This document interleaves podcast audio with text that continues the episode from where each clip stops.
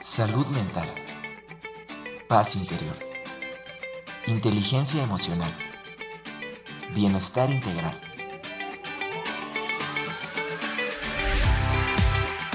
Aquí y ahora. Sesión con invitados.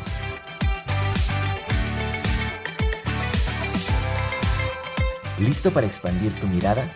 Comenzamos.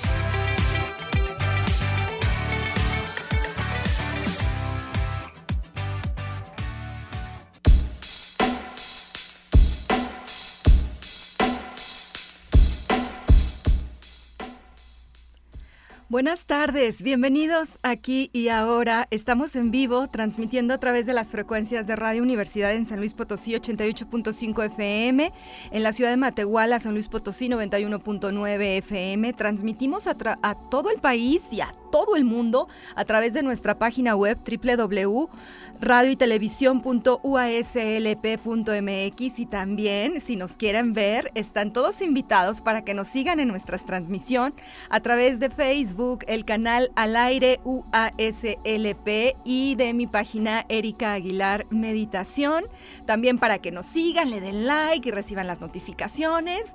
Y bueno, pues mi nombre es Erika y como cada jueves al mediodía es un gusto tener la oportunidad de saludarnos por estos medios, por estos canales. Hoy me acompaña en cabina Anabel. Hola Anabel, porque Ángel está enfermito otra vez. Luego estaremos platicando con Ángel porque volvió a meter la pata pero esperamos que se recupere muy pronto. Está Alex en streaming. Les recuerdo nuestros números 826-1347 es nuestro número en cabina y nuestro eh, número de WhatsApp 446-004414 para que nos escriban, nos dejen sus comentarios, sus dudas, sus preguntas y el tema con el cual estaremos pues aprendiendo, reflexionando, conociendo un poco esta tarde es budismo tibetano y hatha yoga para el bienestar y la trascendencia.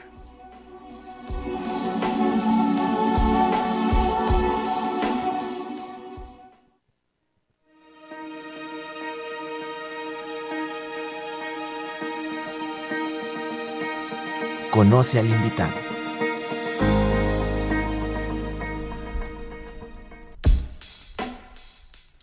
Y le doy la bienvenida a este programa a Gibran Valdés. Eh, Gibran, bueno, ya nos había acompañado hace como un año más o menos aquí en cabina. Bueno, no en cabina, aquí en el programa. Ahorita vamos a platicar con él. Gibran cuenta con más de 25 años de práctica y más de 16 años de experiencia enseñando a nivel internacional clases, talleres, diplomados y retiros de yoga, tantra, capoeira, meditación y desarrollo humano. Eh, ha sido también profesor internacional de la Asociación Internacional Yoga Yoguismo del 2011 al 2022, maestro de la Asociación Internacional de Capoeira Rueda de Sol. También es licenciado en física por la UNAM y se ha especializado en meditación, hatha yoga, yoga y desarrollo humano, ashtanga vinyasa yoga, movilidad, yoga para niños, tantra shivaísta, vajrayana, chamanismo y yoga nidra. Y pues está desde la Ciudad de México. ¿Cómo estás, Gibran? Hola, buen día, buena, buena tarde a todos, a todas. Eh, muchas gracias por la invitación, Erika. Es un placer para mí estar aquí hoy con ustedes compartiendo este tema tan apasionante. Pues a, nosotros también estamos muy contentos de contar con, tu tiempo, con, este espacio para poder platicar efectivamente de un tema que luego, eh, pues por ahí medio escuchamos algo de budismo, ¿no? Algo de yoga, y luego escuchamos que hay como muchas técnicas de yoga, y luego como que hay, hay diferentes tipos de budismo, entonces me gustaría iniciar explorando por ahí. Eh, antes de entrar, porque vamos a entrar a que nos compartas un poquito más qué es el budismo, qué es hatha yoga, ¿por qué unir ambos, eh, ambas herramientas en un diplomado? Porque vas a estar dando un diplomado aquí en San Luis Potosí, eh, Gibran. sí, voy a dar un, diplomado de Vaira Yoga, así se llama que es, digamos, un espacio en el que diferentes escuelas espirituales se, encuentran, tanto de la antigüedad como modernas, y los pilares de, este espacio de encuentro son el budismo tibetano y el hatha yoga. En realidad esta unión, pues no la estoy haciendo yo. Eh, históricamente hay una conexión muy profunda eh, entre el budismo tibetano y el hatha yoga tradicional, digamos, diferenciándolo al, yoga moderno que ahora todos conocemos, que están en los estudios de yoga, en los gimnasios, que sí tiene una influencia muy fuerte del hatha yoga tradicional, pero no es lo mismo, ¿no? Eh, y, pero bueno, a nivel histórico, el hatha yoga tradicional eh, parece, ¿no? Académicamente hablando, han, han surgido muchas pruebas a través de traducciones de textos, eh, investigaciones históricas, de que probablemente el Hatha Yoga es una expresión que viene de eh, tanto visiones, filosofías y técnicas de tanto Tantra Shaivista, que es una expresión del Tantra hindú, como del Tantra budista. De hecho, el primer texto que tiene técnicas que podremos reconocer como técnicas de Hatha Yoga, tal cual, es un texto de budismo tántrico. Entonces, en primera instancia, esa, esa, esa, conexión existe históricamente, filosóficamente y técnicamente. Mm. A nivel moderno no teníamos eh, esa claridad o esa conciencia hasta hace unos años, pero además, eh, independientemente de que históricamente existe esa conexión, eh, a mis maestros, los que me enseñaron este camino y personalmente a mí nos parece que esta propuesta integrada, conectada de diferentes escuelas, particularmente estas dos, se vuelve una, una propuesta muy efectiva, muy poderosa para las personas eh, modernas, contemporáneas, ¿no? los seres humanos occidentales modernos. Se, se vuelve una propuesta que tiene muchos elementos muy interesantes para nuestra salud, para nuestro desarrollo y nuestra trascendencia, de acuerdo al estilo de vida que tenemos. Entonces, por eso, por eso a mí me interesa mucho tanto experimentar, practicar, como compartir este espacio con estas escuelas encontrándose. Oye, es que acabas de decir un punto clave. Por ejemplo, Em, muchos de nosotros tal vez escuchamos estas, estos términos y no podemos llegar a asustar un poquito y pensar, es que a lo mejor es como muy técnico, muy especializado, a lo mejor no es para mí porque pues, o sea, eso cómo puede llegar a beneficiar, como lo acabas de decir, que es tu interés, ese bienestar personal o ese bienestar de, las personas que pueden conocer este camino. Eh, en un contexto y en una sociedad como la actual? Eh, es una pregunta muy interesante porque la realidad es que tanto el yoga como el budismo, particularmente esta, esta expresión del budismo, el budismo tántrico tibetano, pueden ser verdaderamente muy complejos y profundos, tanto en sus filosofías, términos, como en sus prácticas. Eh, y una de las, de las de los propósitos y como dices, esa complejidad a lo mejor puede asustar o hacer pensar o creer a las personas que se acercan que, o sea, ocurren dos cosas, ¿no? Que se puede haber este, este como rechazo, puede ser demasiado abrumador y pues, no es para mí, o, al, o al revés, ¿no? Que es creer que la espiritualidad puede ser abordada de una forma eh, digamos, excesivamente simple o, reducida.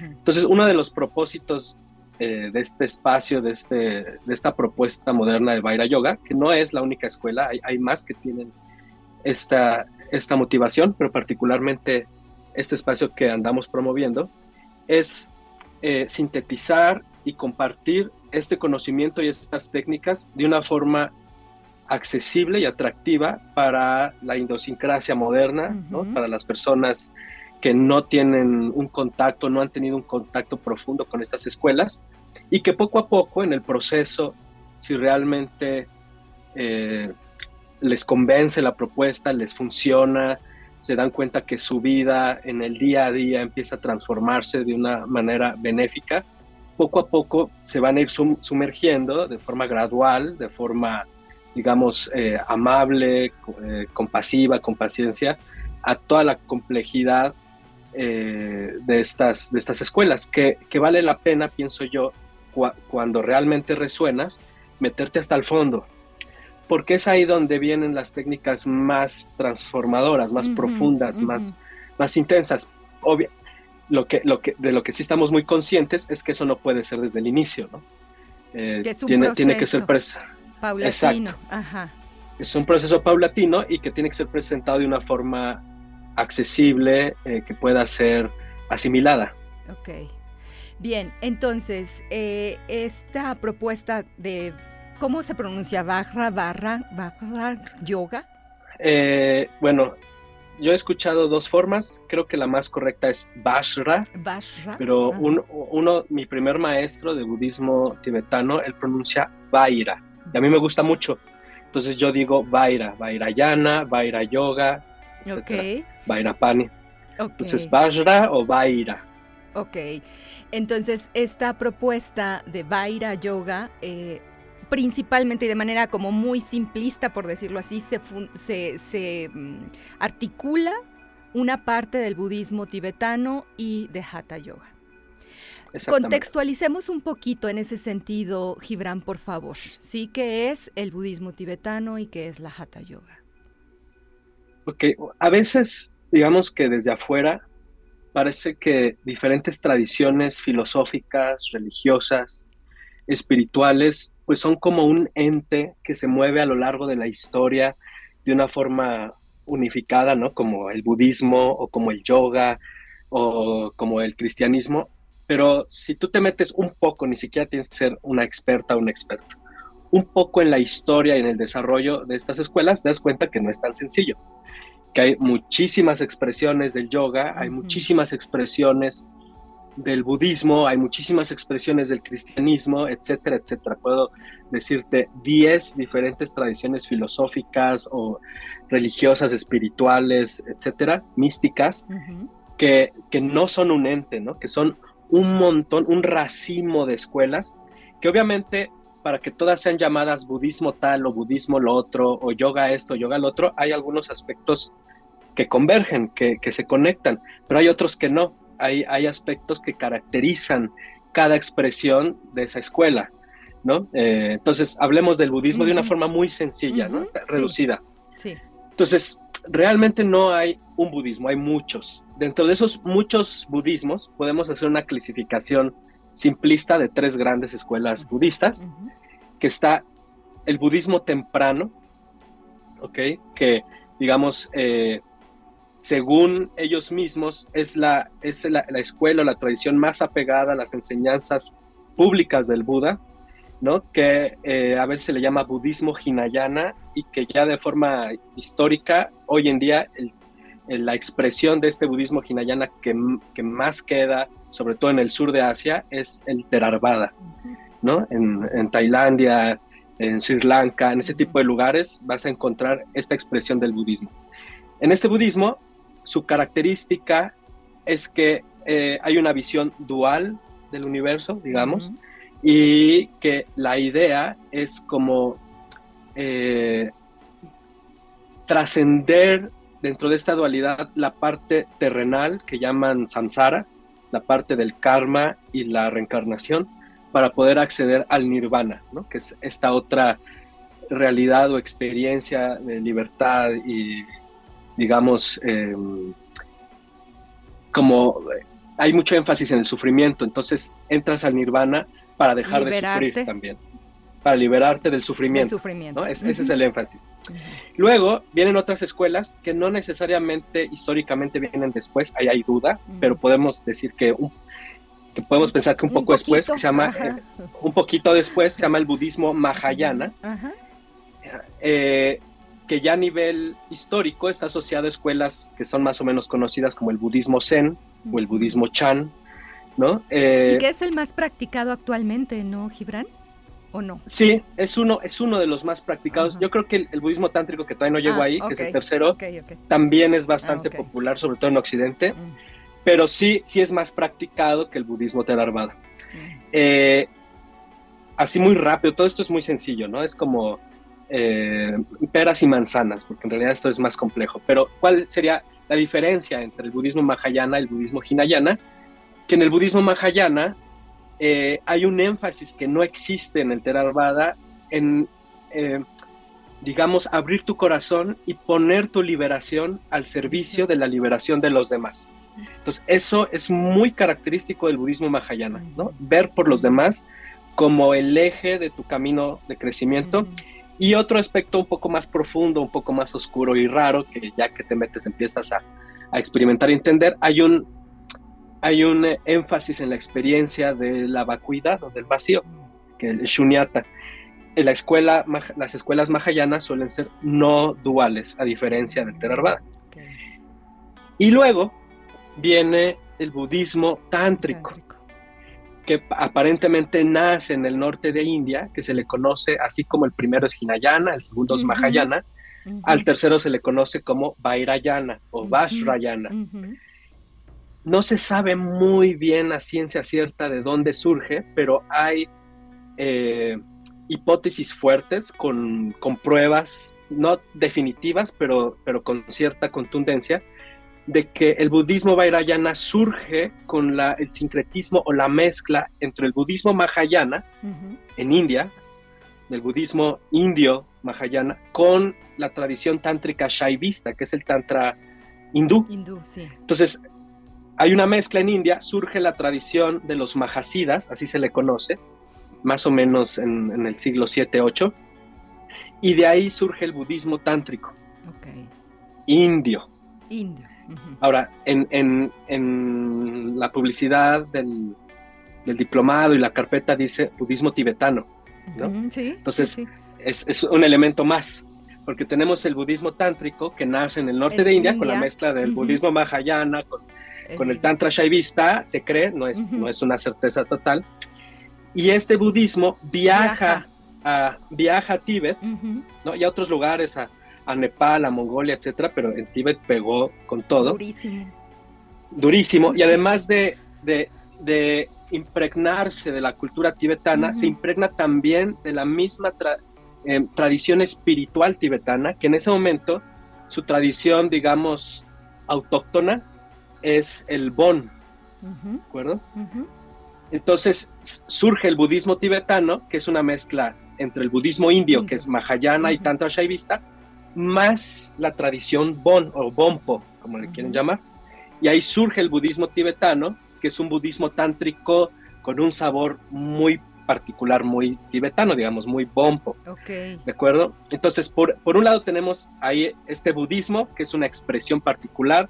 Hay muchas otras expresiones, tiene sus características, su sabor, sus, sus cuestiones particulares, ¿no? Y por otro lado, en India tenemos una tradición yógica que también a lo largo de los siglos, estamos hablando desde al menos el 1500 antes, de, Cristo, y, estamos hablando que cuando el budismo tántrico se desarrolla en India, estamos entre el 7 y el, siglo 8 después, de, Cristo, varios, eh, varios miles de años o un par de miles de años, ¿no? Dos mil y tantos años, el yoga surge y se, y se va transformando también hay diferentes expresiones yógicas a lo largo de ese tiempo. Tenemos el yoga de los renunciantes, el yoga védico, el yoga expresado en los textos épicos como el Mahabharata, el Ramayana, luego viene el yoga clásico, eh, representado por los Yoga Sutras y Patanjali, y eh, luego viene el Tantra hindú, que puede ser visto también como una, un, desarrollo yógico dentro de India. Exacto.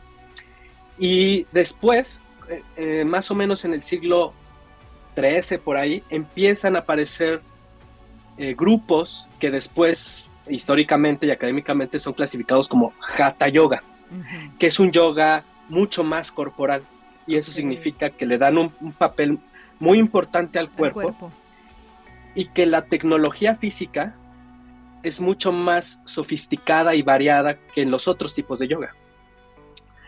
Eh, hoy en día. Hoy en día, era lo que te iba a decir. Discúlpame la interrupción, pero es que hoy, yo, yo, veo y escucho mucho clases de diferentes estilos, ¿verdad? De yoga, pero el Hatha Yoga está siempre presente en cualquier estudio de yoga, ¿no? O sea, es como de los más clásicos, ¿no? hoy en día, pues a cualquier persona que sepa un poco o que, o que haya escuchado yoga, se le, se le, viene a la mente una disciplina física. Sí. Pero la realidad es que durante dos mil y tantos años el yoga no era particularmente una disciplina física.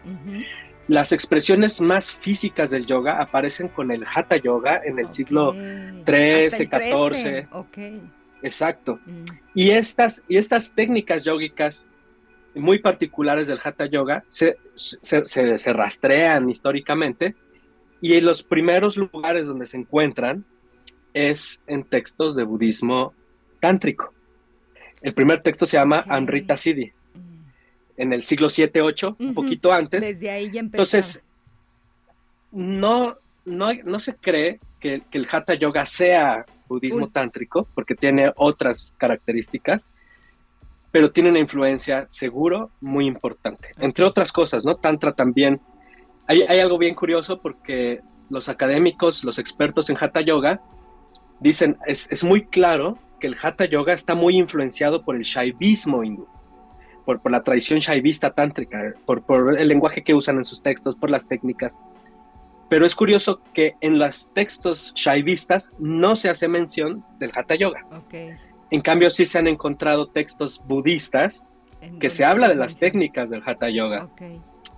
Entonces, eh, hay eh, están esta, esta expresión budista, tibetana, tántrica, y está esta expresión yógica física del Hatha Yoga, eh, que parece, y hace, hace unas décadas no existía una idea de esta conexión, parece que son dos cosas más o menos independientes, distintas, pero la realidad es que están bastante conectadas, incluso históricamente. Ahora, ya a nivel, digamos, de enseñanza y moderno, ¿cuál, cuál es la ganancia de enfatizar esta unión y de compartirla de una forma actualizada? Que la realidad es que la filosofía del Hatha Yoga y, la filosofía del, yoga moderno es muy profunda, es muy rica, es, es muy interesante, pero, pero la verdad es que la visión budista sobre, es, otra cosa, ¿no? Sobre todo en, en, un aspecto que en el yoga no queda muy claro, sobre todo hoy en día, que es el aspecto de ver por el otro. Porque el yoga, en el hatha yoga tradicional y durante mucho tiempo, era un yoga muy personal, de renuncia, de irte al bosque y tú, y tú liberarte por tu cuenta. No, no era un yoga eh, que viera por los demás de una forma muy clara, excepto cuando empezaron a ver aspectos devocionales en el yoga, un poco más religiosos, ¿no? Como es el bhakti yoga. Ahí sí existe esta parte de ver por el otro, el karma yoga, el servicio, todo eso que muchas escuelas hoy en día lo enseñan y lo enfatizan, pero en mi experiencia, eh, desde, desde mi visión personal, que insisto, eso es muy personal, la manera en la que es enseñada, expresada y explicada por el budismo, que es de hecho, de hecho una manera muy radical, me parece muy especial. Entonces, unes al yoga esta visión que yo creo que es muy especial, muy profunda, muy interesante, muy adecuada para, para la modernidad. Y luego tienes el hatha yoga, que tiene una serie de tecnología espiritual, física, también muy sofisticada, que en el budismo sí tienen sus técnicas físicas, pero no, es pero no están, no, no, el énfasis es la parte mental, es la meditación. Sí hay un yoga tibetano, hay un yoga físico, que de hecho en el, diplomado vamos a enseñar varias técnicas de yoga tibetano, pero sí es, sí es menos sofisticado, menos variado, tiene, tiene menos, además de que está mucho menos incrustado en la idiosincrasia occidental que el hatha yoga. Entonces tienes como lo mejor de dos mundos, ¿no? tienes una tecnología energética y física, del yoga muy conocida en Occidente y por otro lado tienes todo un trabajo meditativo y una filosofía muy profunda de despertar, de desarrollo y además de conexión con los demás, de compasión, de empatía, de servicio y creas un, digamos, eh, un espacio muy particular, muy poderoso de desarrollo. Digamos que por un lado está la parte más mental, sigo, discúlpame por sigo simplificando, ¿no? Más mental, más de ese entrenamiento, más de ese trabajo, ¿no? Por otra parte, la parte más centrada en la parte física, corporal, pero también juntos en ese trabajo y en esa conciencia del el servicio hacia los demás y de la compasión hacia los demás. exacto. Por ahí.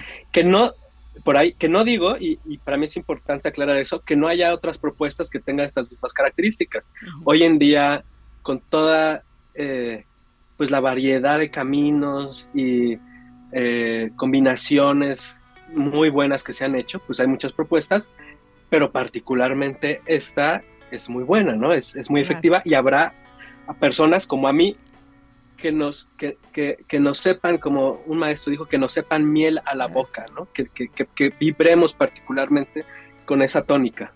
Oye, y entonces, eh, eh, Vaira Yoga, digamos, es relativamente reciente.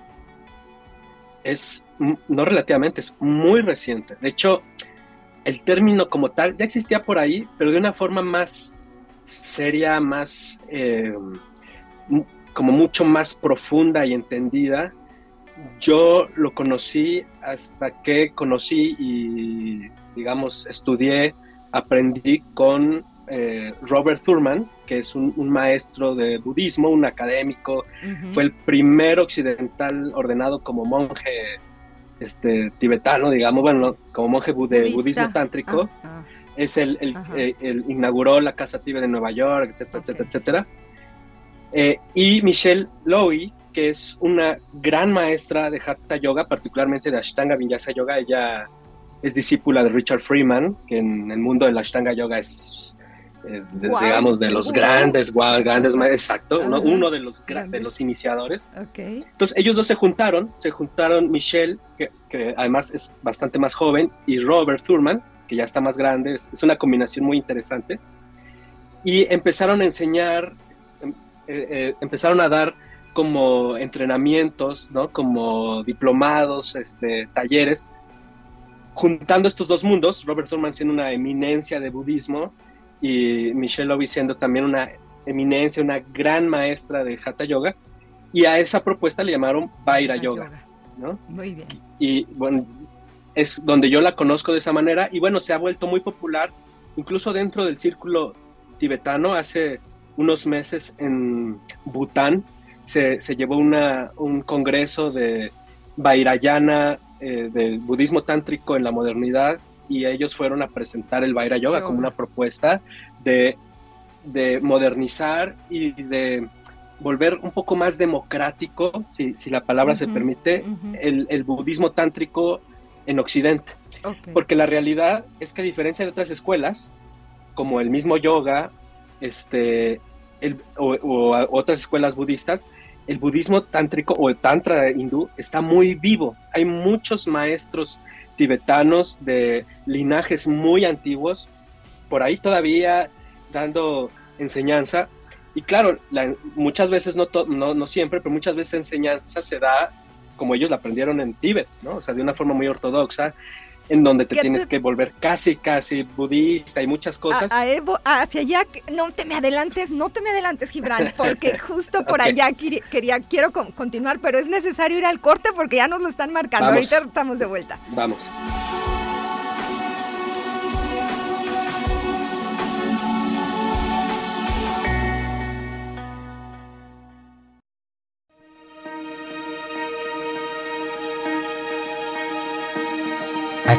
Y ahora.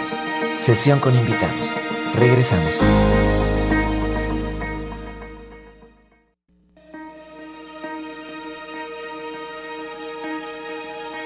Estamos de vuelta. Aquí y ahora. Sesión con invitados.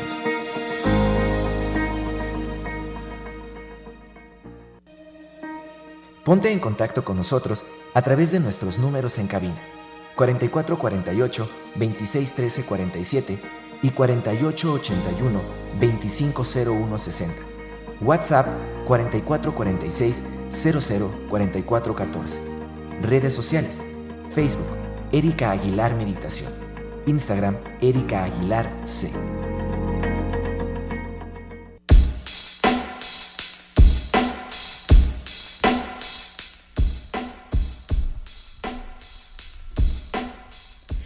Estamos de vuelta aquí. Yo estaba platicando muy tranquila con Gibran en el corte y no me había fijado que ya estamos de regreso.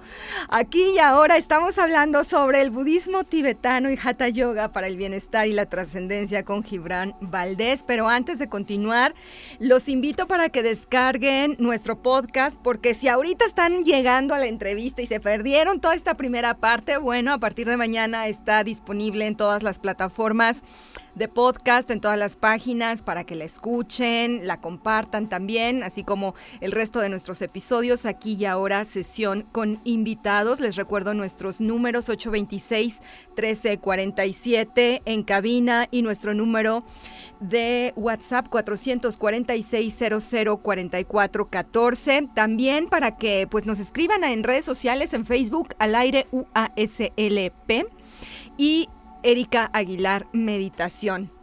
Mandamos muchos saludos a Sandra San, a Cristian Barrañón, que te manda muchos saludos, eh, Gibran, a Carlita. A Cris. Muy bien, a Carlita Veloz también. Muchos saludos a Cristian Contreras de Solaris también, que por ahí él nos anduvo organizando para tener esta entrevista aquí. Muchos saludos, espero que nos estés escuchando, Cristian. También a Tony, por supuesto y a todo el equipo. saludos. Maggie Hernández, hola Gibran, mucho gusto de escucharte y tener tus enseñanzas. ¿Qué diferencia hay entre el Vaira Yoga y el Hatha Yoga? Eh, bueno, primero quisiera también agregar, porque no lo mencioné hace un momento, la particularidad del Vaira, del Vairayano del, o del, budismo, tántrico, Mencioné la particularidad del budismo Theravada o Hinayana, del budismo Mahayana, pero no dije qué diferencia el budismo tántrico de los otros dos. Y de ahí voy a partir para responder la pregunta de Maggie, que es cuál es la diferencia entre el Hatha Yoga y Vairayana o el budismo tántrico, ¿cierto? Esa es la pregunta, ¿cierto? Entre el Vaira Yoga y el Hatha Yoga. Ah, Vaira Yoga, ok. Y de ahí voy a partir para responder esa pregunta. Entonces, eh, el budismo tántrico, Vairayana, eh, al tener este elemento tántrico, pues hereda la particularidad del Tantra, que cuál es. Bueno, son varias. Primero, el papel de la energía y el cuerpo en la práctica y el camino de, eh, de trascendencia. Se vuelve más importante. Hay muchas técnicas energéticas meditativas que en los otros, en los otros caminos no. hay o mucho menos énfasis. En, el, budismo mahayana hay algunas, pero no son ni, tan variadas ni tan sofisticadas como en el budismo tántrico.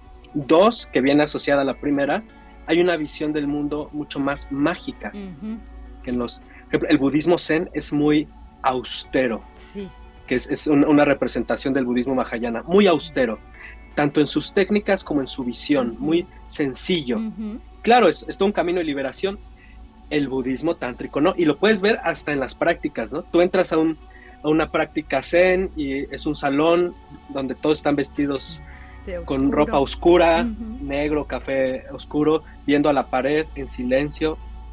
Y tú haces una práctica de budismo vairayana y a lo mejor te encuentras a monjes con sombreros de colores, con trompetas y haciendo mantras y, tocando música, y, o sea, es, todo un folclore. Sí. sí. Eso, y eso es lo tántrico, ¿no? lo, mágico, la, música, el mantra, la visualización, los colores, la energía. Y hay un elemento más, que yo creo es el más importante de los tres que estoy mencionando, que es que la relación con lo terrenal, digamos, con el samsara, y particularmente con la parte limitada, yo diría, no, no tanto oscura, limitada del samsara como el deseo, la ira, el apego, eh, el apego, incluso eh, su relación con la sexualidad es muy diferente a cómo las otras escuelas budistas se relacionan con esos elementos. Mientras, por ejemplo, en el budismo Theravada se busca eh, renunciar a eso, en el budismo Mahayana se busca transformarlo a través de cultivar lo contrario, ¿no? O sea, si, si quieres trabajar con la ira, cultiva la paz o la tranquilidad. En el budismo tántrico, por ser tántrico, se, lidia con eso de de forma directa, o sea, agarra tu ira y no, no, no, no, no le metas paz, usa tu ira para despertarte, usa tu deseo para despertarte, usa la sexualidad o tu experiencia samsárica relativa, terrenal, como le quieras llamar, para transformarte. De hecho, para la visión tántrica en general, particularmente la budista, no hay diferencia entre el nirvana, este, esta realidad o este estado de despertar total. A veces en algunas escuelas tibetanas le llaman al nirvana la luz clara, ¿no? Este despertar. No hay diferencia entre la luz clara y cualquier expresión de la realidad samsárica. Cualquiera, te guste, no te guste, te sea difícil o no. Y bueno, dentro de la tradición eh, tan, vairayana, budista tántrica, te dice que ese camino es mucho más difícil, mucho más difícil agarrar los venenos y usarlos para crecer sin que te haga daño ni le haga daño a los demás. Pero, ¿qué, ganas? Primero, no renuncias, puedes liberarte dentro del mundo. Y dos, es un camino mucho más rápido. Se dice que teniendo este ángulo hacia la vida, te puedes liberar en una sola vida. Que en los otros caminos no es así. En el dicen son miles y miles, miles de vidas. le dicen, ¿no? exacto, en, los mismos textos, eones, miles y miles y miles de vidas. Y lo mismo en el Mahayana, lo mismo. Dicen los tántricos, ¿quieres liberarte ya? Tienes que entrar a el elemento tántrico del budismo. Ahora, habiendo dicho eso, ¿cuál es la diferencia entre el Vaira Yoga y el Hatha Yoga? Que en el Hatha Yoga no existe toda esta parte budista, filosófica, y meditativa. Y meditativa también. O sea, hay, hay, una, hay una tecnología meditativa dentro del budismo en general, desde el Theravada, y no se diga en el tántrico, en el Vairayana, que realmente el yoga no tiene. El hatha yoga no tiene. Tiene otras características eh, valiosas, muy interesantes, pero eso no. Entonces, el Vaira yoga es como un hatha yoga, y lo podemos ver al revés también, pero con este eh, añadido que es todo un universo de la visión y filosofía del budismo tántrico y sus prácticas. O sea, en mi experiencia, el Hatha Yoga cuando, le agregas esto se enriquece de una forma inimaginable. Eh, tan inimaginable que en mi experiencia personal, en mi historia, cuando yo empecé a integrar esta parte a mi camino personal, fue la primera vez que sentí en 20 años, yo ya 20 años eh, practicando, que realmente me estaba transformando. Así de radical fue ese, ese añadido que yo le di. Es muy personal, ¿no? Yo sé que hay mucha gente que se ha liberado solo haciendo yoga, ¿no? Es un camino completo y profundo. Pero en mi caso personal, que yo sentía después de 20 años de estar haciendo yoga, yo, yo solo había practicado una, un estilo, una visión de hatha yoga moderno. Yo pensé, no, esto me ha transformado muchísimo. Sí me transformó, pero cuando yo agregué el otro, fue algo con lo con lo que yo nunca en mi vida me había topado, ¿no? O sea, fue un, fue un, choque en, dentro de mi camino espiritual, en, el nivel personal. O sea, creo que toda esta visión y, práctica y técnica del, budismo tibetano eh, son eh, un gran añadido para, para, la práctica yógica en general y al revés también. ¿eh? O sea, cuando, cuando dentro de la práctica budista tú agregas toda la, tecnología yógica, y energética. El pranaya, por ejemplo, los ejercicios de respiración en el yoga son, mm. son bastante más, al menos técnicamente, sofisticados mm. que la mayoría de las técnicas de respiración budistas tibetanas. La diferencia es que en las prácticas meditativas eh, budistas, ya a nivel interno, no tanto como la técnica como tal, mm. a nivel interno, el manejo de la energía es un poco más sofisticado que lo que se hace a veces en, el yoga moderno, sobre todo, ¿no? No tanto en el yoga tradicional, el hatha yoga tradicional. Ok. Entonces, espero, espero que con eso se haya respondido la pregunta. Sí, ojalá que sí, Maggie. Nos comentas, por favor. También Mayra Ramos Ramírez, un gran invitado, experto en el tema. Saludos desde Zacatecas. Saludos, un saludo A Mayra. Eh, Gibran, en el corte, o no me acuerdo si antes de entrar a la entrevista, me platicabas también que esta propuesta de Vaira Yoga es laica. Porque ahorita que te estamos escuchando hablar del budismo y todo eso, pues también, o sea, si bien, bueno, ahí está el tema, ¿no? Si es una filosofía para unas otras personas, si es una religión, etcétera. Entonces, ¿por qué es una propuesta laica, Gibran? Eh, esa es una excelente pregunta, porque a veces siento que hay una confusión grande entre lo que es, digamos, dogmático y lo que es laico o usando otro lenguaje que a, mí no me gusta, lo que es religioso y lo que es laico. Entonces, para mí lo que es religioso tiene como característica que tiene un dogma, es decir, un conjunto de creencias que tú tienes que asumir sean o no sean parte de tu experiencia. ¿no? Por ejemplo, en el budismo, eh, tú no puedes, si eres, digamos, una no en todo el budismo, hay, hay, escuelas budistas que a lo mejor son más flexibles, pero digamos una escuela tradicional budista, Theravada, en Tailandia, que te metes estos votos, y tú ahí en el templo dices, es que yo sí creo en Dios, porque tengo esa experiencia, pues no, no eres budista, ¿no? Porque en el budismo no creemos en Dios. Pues, pero es que en mi experiencia personal está eso ahí, pues no nos importa, ¿no? y al revés, ¿no? Si tú te vas, si tú te metes y te ordenas como monja o como padre católico y dices, es que yo no creo en Dios, no, pues porque no está en mi experiencia, no, no, no está en mi realidad, no te saca, te, comulgan pues, y bueno, hace aquí, claro. Exacto. Y hace unos siglos hasta te mataban, ¿no? O te torturaban.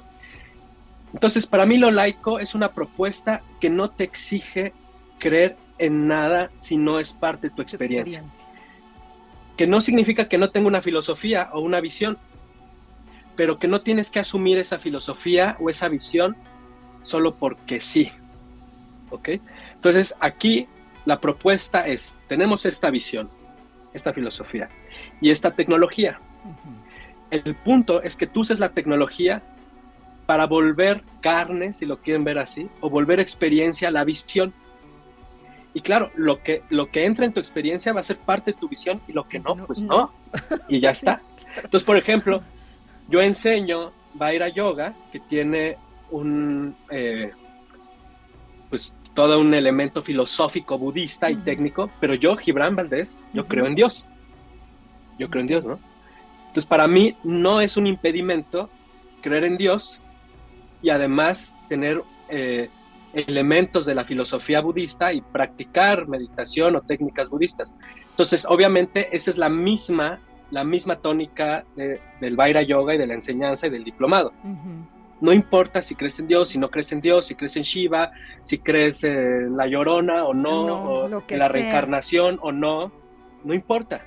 Está esta visión, es un mapa de realidad, que es uno de los temas del diplomado, es una propuesta de realidad y tienes una tecnología que te ayuda a ir, digamos, contrastando tu experiencia personal de día a día con ese mapa de realidad, con esa propuesta de visión, con esa filosofía. Y lo que vaya haciendo match, pues se, vuelve parte de ti. Sí, claro. Claro, y lo que no, no. y no hay ningún problema. Ok. ¿no? no hay ningún problema. Entonces, para mí, esa es la, actitud de cualquier enseñanza laica, que no se le obliga al practicante a creer algo en particular que no sea parte de su experiencia. Se le proponen visiones, se le, se le proponen conceptos, ideas de la realidad que tiene que ir constatando con su práctica. Con tu experiencia directa. Exacto. Y para acabar este punto, pues así siempre fue desde el inicio, ¿no? Dicen que las, la última enseñanza del Buda Shakyamuni, Del, del, Buda histórico, cuando está a punto de morir, fue decirles a sus discípulos, no crean lo que digo solo porque yo lo digo. O sea, escúchenme, practiquen, ¿no?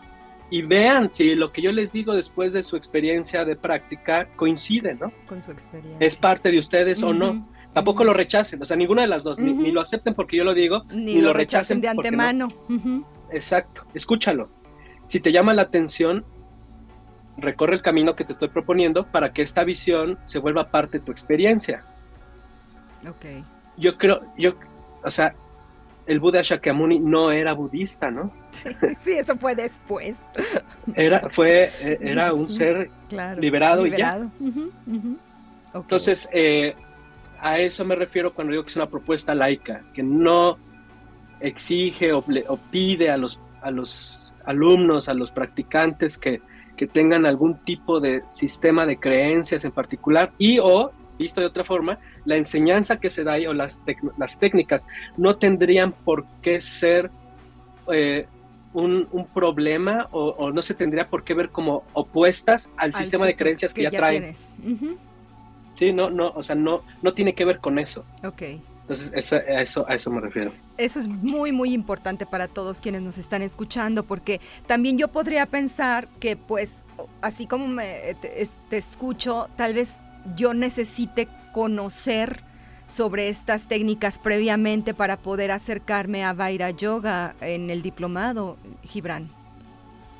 Sí, eh, lo que hablamos un poco antes de comenzar, a veces las personas leen el temario y la verdad el temario está muy eh, intenso, o sea, tiene muchos temas. Y, o términos un poquito extraños. sí, términos extraños. Y pueden pensar, no, pues me lo han preguntado varias veces.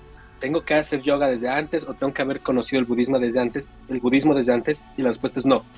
O sea, el, el, el diplomado está hecho para que los practicantes empiecen de cero si es su caso, o sea, si no saben nada, ahí se empiezan a enterar de las cosas, si les interesa, y o si ya traen algún tipo de recorrido o experiencia, práctica, camino, tanto en yoga como en el budismo, etcétera, se enriquezcan con tanto el contenido del diplomado, que es un contenido especial porque, porque tiene elementos de muchas cosas, como la manera en la que se expresa el contenido. ¿Cómo se va a expresar ese contenido, Gibran?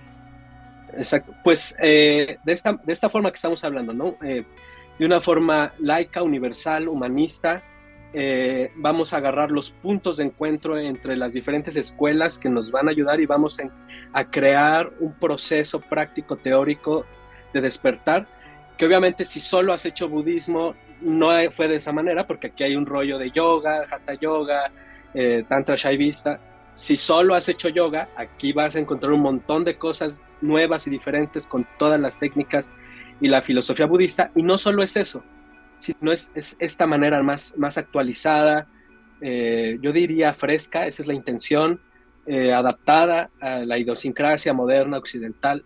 Eh, digamos que incluso la manera en compartir las prácticas y de compartir la enseñanza, pues no, no, es, no es ortodoxa, ¿no? Igual, si la gente está buscando, esperando una, eh, meterse al budismo de una forma ortodoxa, este no es el espacio.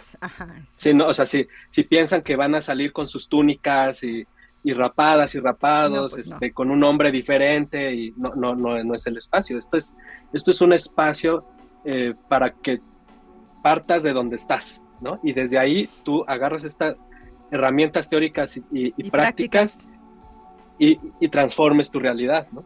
O sea, en, este viaje que dura un año, un, módulo por mes, eh, digamos, es entonces un, proceso que buscan, no sé si sea esa la, la palabra o el término, que al, ter, al finalizar pues tengamos un mayor bienestar, ¿no? Por, eso también el, nombre que, complementa esto, estas dos eh, enfoques o estas dos grandes visiones, ¿no? Para bienestar y la trascendencia. Estamos casi al, final de los últimos minutos, Gibran, pero me gustaría que nos ayudes a enfocar estos últimos dos elementos de bienestar y trascendencia de manera muy, muy, muy, muy sencilla para poder completar esta parte. Eh, bueno, por un lado tenemos el lado del bienestar, que yo creo que es muy conocido en nuestro mundo porque es algo que en las últimas décadas se ha puesto a nivel social y cultural como un elemento de mucha relevancia, que tiene que ver con la salud física, la salud emocional, y la salud mental, ¿no? Entonces, eh, pues a nivel cultural tenemos nuestras herramientas, ¿no? Nutrición, ejercicio, psicoterapia, pero la realidad es que esa visión de salud integral y bienestar está integrada y anexada en las tradiciones espirituales antiguas, particularmente orientales, desde siempre. Entonces, además de todos estos recursos que tenemos por ahí, agregar las técnicas y la visión, en este caso el yoga y del budismo tántrico, puede enriquecer muchísimo esa búsqueda por tener una vida más saludable en una visión integral, ¿no? O sea, tener una relación con mis emociones más saludable, una relación con mi cuerpo más saludable y una relación con mi mente más saludable. Esa es la parte del bienestar y por ahí tenemos muchísimos recursos ¿no? en, en, estas tradiciones. Por otro lado tenemos el lado de la trascendencia, que va más allá del bienestar, que es ahí donde desde mi visión empieza realmente el camino espiritual. El bienestar puede ser parte del camino espiritual, pero no es el camino espiritual. El, el camino espiritual viene cuando tú tomas la decisión de que tienes que transformar de forma radical tu manera de ver y vivir tu vida. No nada más a una vida más sana, no, no nada más a eso, sino romper con todo aquello que tú crees que te limita además. O sea, aquello que te limita que tú crees de la realidad y de lo que está sucediendo. Entonces ahí viene una transformación muy profunda de absolutamente todo, de lo que crees que tú eres, de lo que crees que son los demás, de cómo te relacionas con los demás, de lo que crees que eh, te hace feliz, de lo que no te hace feliz. Y entonces empiezas a cambiar totalmente tu proyecto de vida. No necesariamente a tener una vida más tranquila y calmada, que eso está bien, pero sigue siendo la parte del bienestar. Sino a tener una vida de crecimiento en primera instancia personal, que todo lo que haces está asociado a tu crecimiento personal y luego un nivel un poco más profundo y por eso el diplomado está dividido en dos partes, que eso que haces no solo ayuda a tu crecimiento, sino que además ayuda al crecimiento de los demás porque entiendes que si no ayudas al crecimiento de los demás, tu crecimiento personal no está completo. Esa es la parte trascendente y, que va más allá de, dormir bien y de no ser enojón, ¿no? Claro. Es, algo, más profundo. Claro, claro, claro. Y, lo importante justamente de esta visión de, tener siempre presente esta interdependencia hacia los demás, ¿no? Eh, para finalizar, em, Gibran, eh, platícanos brevemente los datos del, diplomado, cómo, cómo se impartirá, cuándo inicia, etcétera. Bueno, inicia el primer fin de semana de diciembre, que si mal no recuerdo es 2 y 3, en San Luis Potosí, en Solaris Yoga Center, que es muy conocido en San Luis. Eh, es un, diplomado de un año con talleres eh, de 12 horas una vez al mes. ¿no? Eh, regularmente, si mal no recuerdo, es el primer fin de semana de cada mes a partir de diciembre. 12 horas, eh, el formato es presencial y en línea, es híbrido. De hecho, de las personas que ya están inscritas, hay varias personas que lo van a tomar este, en línea o lo van a tomar totalmente presencial. Y hay algunas que, porque están a cierta distancia, pues dicen algunas veces iré, algunas veces será en ah, línea. Perfecto. O sea, es simultáneo en línea y, y, presencial. Y presencial, así es. Se van a grabar las sesiones, eso es una ventaja. Eh, va a haber un, retiro al final del año. En este diplomado eh, hay dos secciones que se dividen en seis meses cada una. La primera eh, está enfocada a todas estas herramientas para ti, ¿no? Para, para el desarrollo individual, digamos. Y la segunda parte está dirigido a abrir ese camino, ese corazón a los demás. ¿No? Volverte lo que en el budismo llaman un bodhisattva o una guerrera, un guerrero, un guerrero espiritual. un guerrero espiritual. Eh, y pues eh, nada, o sea, va a ser muy intenso, eh, teórica y físicamente, va a haber muchas prácticas. sí, va a ser muy intenso. ¿Seis horas por día, Gibran? ¿Seis horas en sábado y seis en domingo? ¿Cómo va a ser? No, no, el, horario, si mal no recuerdo, empieza el sábado a las 10 de la mañana y acaba a las, a las 7 con un espacio en medio para ah. comer. O sea, el día más intenso es, el, sábado. Ah, ok. Y el domingo sí es en la mañana, creo que es de 9 a 2 o algo ah, así. Entonces es sábado muy intenso, de la mañana a la tarde-noche Y, el domingo en la mañana. Una vez por mes. ¿Y hay actividades, en, o sea, en ese mes en lo que nos volvemos a ver qué, qué pasa? Eh, usualmente, eh, y eso, eso es un poco como de feeling, hacemos sesiones en línea de repaso, eh, porque yo no vivo en San Luis, entonces para no estar yendo y regresando, yo regresando, en donde repasamos las prácticas que, vimos, eh, un poco para seguir trabajando en grupo. Este, y bueno, hay, hay grupos también de redes sociales, particularmente WhatsApp del diplomado, donde la, la parte viva se mantiene constante todo el mes, ¿no? De preguntas, de cosas que compartir, claro. etcétera, ¿no? Bueno, pues Gibran, te agradezco muchísimo tu tiempo que hayas venido a compartir. Bien interesante siempre lo que tienes para compartir y platicar con todos nosotros. Un placer, Erika. Muchas gracias por la invitación. Para mí es eh, siempre un honor estar aquí en este espacio que trata estos temas tan benéficos y muchas gracias a todo el equipo que está detrás de este asunto y, a las personas que se estuvieron escuchando. Un placer que compartir este, estos espacios de, virtuales y, de, y también de estar ahí, ¿no? Bueno, pues muchísimas gracias a todos. Ojalá se inscriban y ojalá volvamos a platicar contigo, Gibran. Hasta la próxima. Hasta la próxima. Bye bye. Gracias.